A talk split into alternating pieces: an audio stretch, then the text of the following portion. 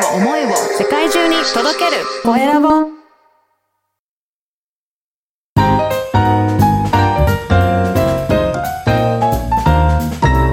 ポッドキャストの配信で人生が変わる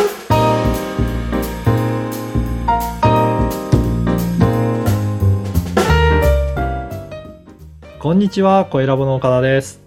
こんにちは、山口智子です。岡田さん、今日もよろしくお願いします。さよろしくお願いします。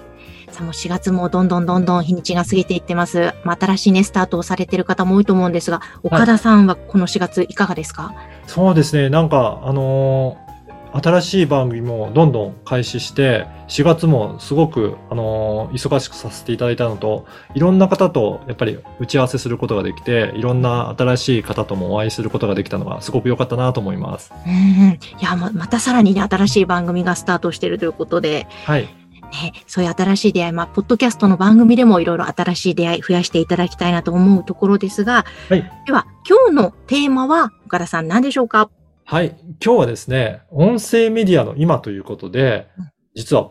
Voicy の月間ユーザー数が250万人を突破したということについて、えーお話ししたいと思います。おー、あのうん、 Voicy ですね。そうですね。うんあの、 Voicy はちょっとポッドキャストとは違った、あの、仕組みで配信されてるんですね。うんあの、専用のアプリで聞くことができるんですが、これ実は、あの、承認制で発信するにも、その、 Voicy の方に、えー承認いただいて、えー発信する必要があるので、誰でも発信するわけではないんですね。なので、ははいい、特別な方だけが発信できるようなメディアなんですが、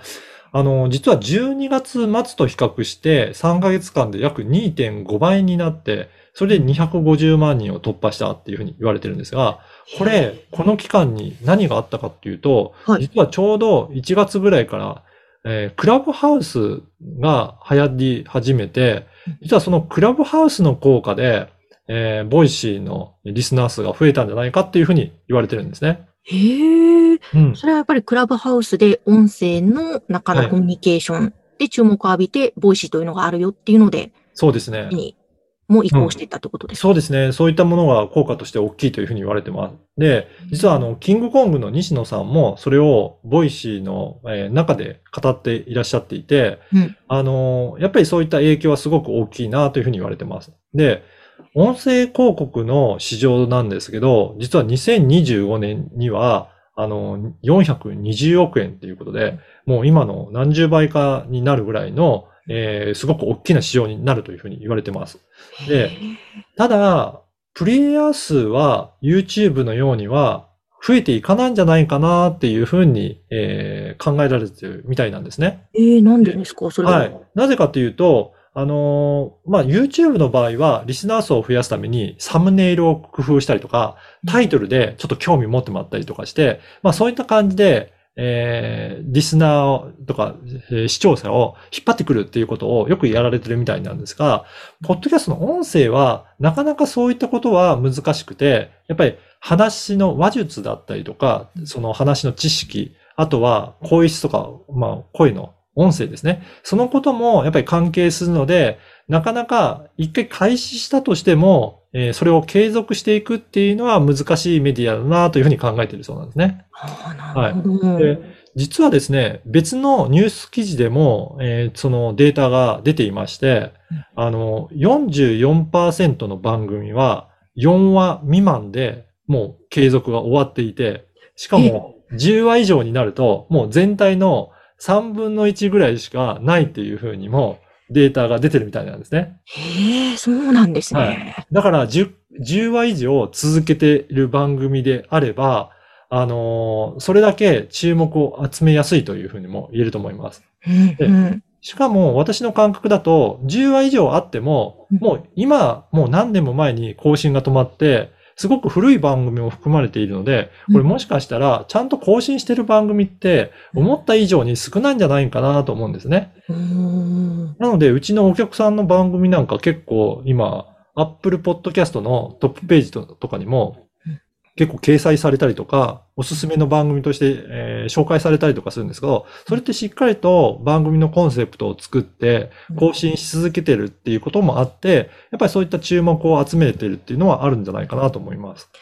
なるほど。ちょっと、やっぱり継続は力なりなわけですね。そうですね。うんはい。ぜひ皆さんも、あの、継続して発信し続けていくと、こういうふうに、あの、いろいろ注目も集めて、ビジネスも、にもつながるんじゃないかなというふうに思っております。ですね。もう本当続けていくってやっぱり確かになかなか大変ですが、うん岡田さんが主催されているポッドキャストコミュニティで、はい仲間と話すと励みになって、よし、また頑張ろうみたいに思えるから、仲間を作ることもまた一つですよね。いいですね。あと、私の場合は、本当に自分一人だけでやるとなかなか続かないなっていうのがあるので、こうやって山口さんと、あの、うんいつもお話しさせていただいて、はい。あの収録分を決めてやってるのでええ、毎月必ず収録するっていうような、もう、そういった仕組みにしているっていうところも大きいかなと思います。いや、本当ですね。もう継続できるポイントもいろいろあるので、ぜひ悩んでる方は岡田さんまでご質問いただければと思います。はい。ということで、今回は音声メディアの今、 Voicy の月間ユーザー数が250万人突破、こちらのテーマでお届けしました。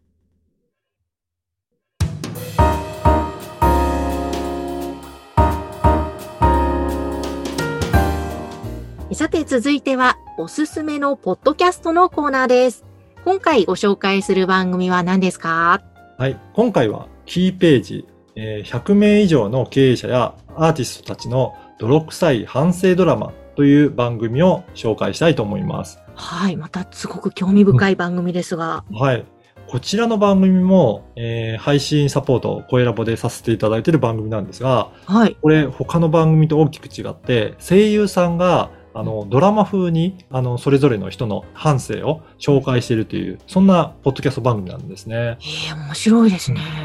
これ、もともとはですね、キーページという、その方の、えー反省を書いた、えー記事を、えー元にした、そういったサイトがあるんですね。それがキーページというペサイトがあるんですが、はい。その、えー代表の方からいろいろお話を伺っているときに、これを音声で伝えられないかっていうようなご相談を受けていて、うんじゃあ、それを、えー実際のポッドキャストの番組にしてお届けしてみましょうということで、うんえーこの4月から発信することが決まって、今、もうすでに何話かあの公開しているので、ぜひ、えーそれぞれの方の人生を、えー聞けるのがすごく楽しいなと思います。いや本当ですね。またその声優さんたちのちょっとラジオドラマ風といいますか、それで聞くことができると、また例えばインタビューものもいいですけど、こういったもので聞く楽しさっていうのがありますよね。そうですね。で、やっぱり皆さん、あの、私もいくつかこの音声ドラマの、えーお話を聞かせていただいたんですが、うんやっぱり皆さん何かやっぱりいろいろ苦労されて、それを乗り越えて、えー今があるんだなっていうのがすごく分かって、うんやっぱりその乗り越えて、どうやって乗り越えていったかっていうお話を聞いていくのも、自分の人生に当てはめて考えるとすごく参考になるなというふうに感じています。うん、いや、本当ですね。また元気もいただけそうな番組ですね。はい。はい。ということで、今回ご紹介したのは、キーページ、100名以上の経営者やアーティストたちの泥臭い反省ドラマ、こちらの番組をご紹介しました。さて、皆様からのご感想、ご質問は、LINE 公式アカウントでも受け付けています。説明文に記載の URL から登録をしてメッセージをお送りください。岡田さん、今日もありがとうございました。ありがとうございました。